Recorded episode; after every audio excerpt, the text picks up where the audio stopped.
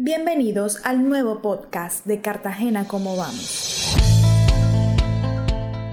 Hoy queremos compartir con ustedes algunos datos sobre el ambiente en la heroica. El proceso global de urbanización ha supuesto un enorme consumo de recursos y a su vez un elevado impacto contaminante sobre los ecosistemas del planeta. Esto ha generado incertidumbre sobre la sostenibilidad de la sociedad en el futuro y Cartagena no es ajena a esta situación. Según los datos de la encuesta virtual Mi Voz Mi Ciudad, en noviembre del 2020 el 57% de los encuestados en Cartagena estaba insatisfecho con la calidad ambiental. Esto asociado a la calidad del aire, del agua, el ruido y la gestión de residuos durante la pandemia. En 2019, la encuesta de percepción ciudadana mostró que los tres aspectos del medio ambiente que más generaron insatisfacción en los cartageneros fueron la presencia de escombros en las calles, con un 59% de insatisfacción, la contaminación visual en la ciudad y las basuras en las calles. Este último, muy relacionado con lo que conversamos la semana pasada sobre el taponamiento de los canales durante las lluvias en la ciudad. Si revisamos los datos objetivos, como es la producción de residuos sólidos en Cartagena, en 2013 cada cartagenero producía 1.06 kilos al día de residuos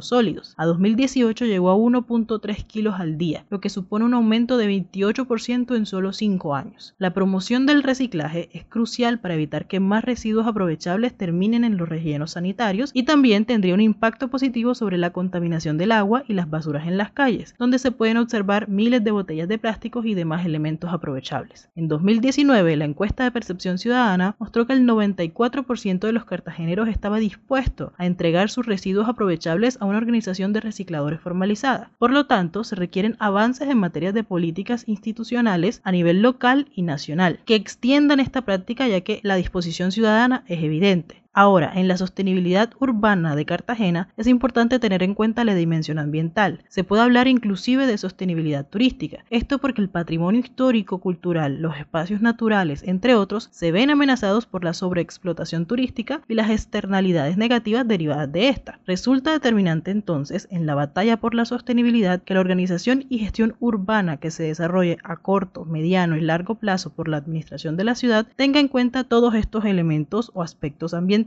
desde aquellos impactados por los mismos cartageneros como de aquellos que son afectados por quienes visitan a la heroica como un destino turístico. Nos escuchamos la próxima semana con más datos y análisis sobre cómo vamos.